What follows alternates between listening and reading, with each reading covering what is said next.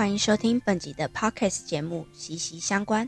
在这个节目当中，会与你分享职场菜逼吧遇上实习生活的习惯改变，以及日常的大小事。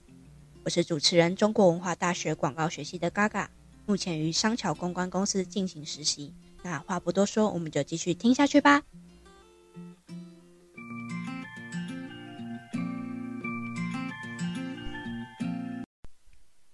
嗨，八月的第一周，你好吗？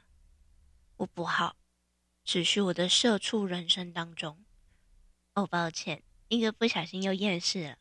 好啦，来说说这周比较开心的事情吧。这周的 PPT 主题是动脑杂志。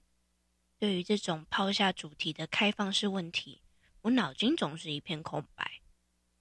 一组会议时，询问了两次橘子教官，到底要用什么内容。可是放了该放的进去 PPT 之后，总觉得只是做了一个大家都会的事，似乎少了自己的风格。甚至应该说，我完全不知道如何把这些事情串在一起，变成我会讲的口白。周一的大半天，我几乎都是对着 PPT 放空，总觉得页数不够，或者是内容不够丰富。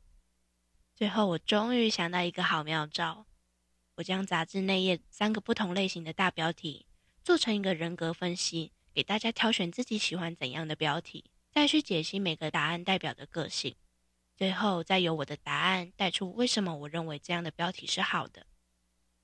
其实这样小测验多半是我为了拖延报告时间而用的手法，但另一方面，第一次尝试这样的报告模式，也觉得有所突破。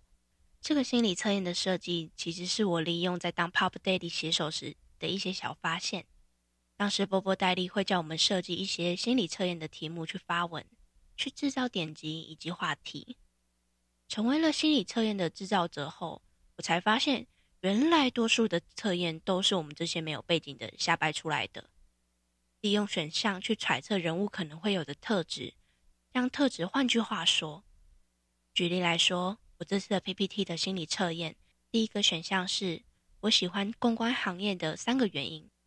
因为标题非常浅显易懂，所以我揣测喜欢这样标题的人不喜欢太复杂的结构，就能够在结论的时候表示他的个性属于干脆且潇洒。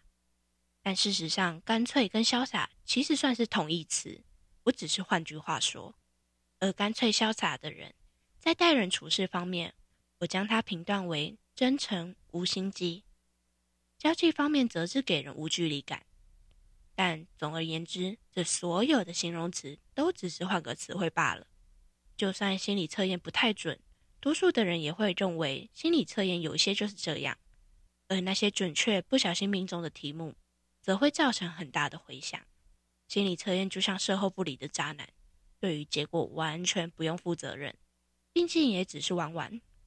实习倒数了三周，我不知道我还能有多少突破，但就让我们继续拭目以待吧。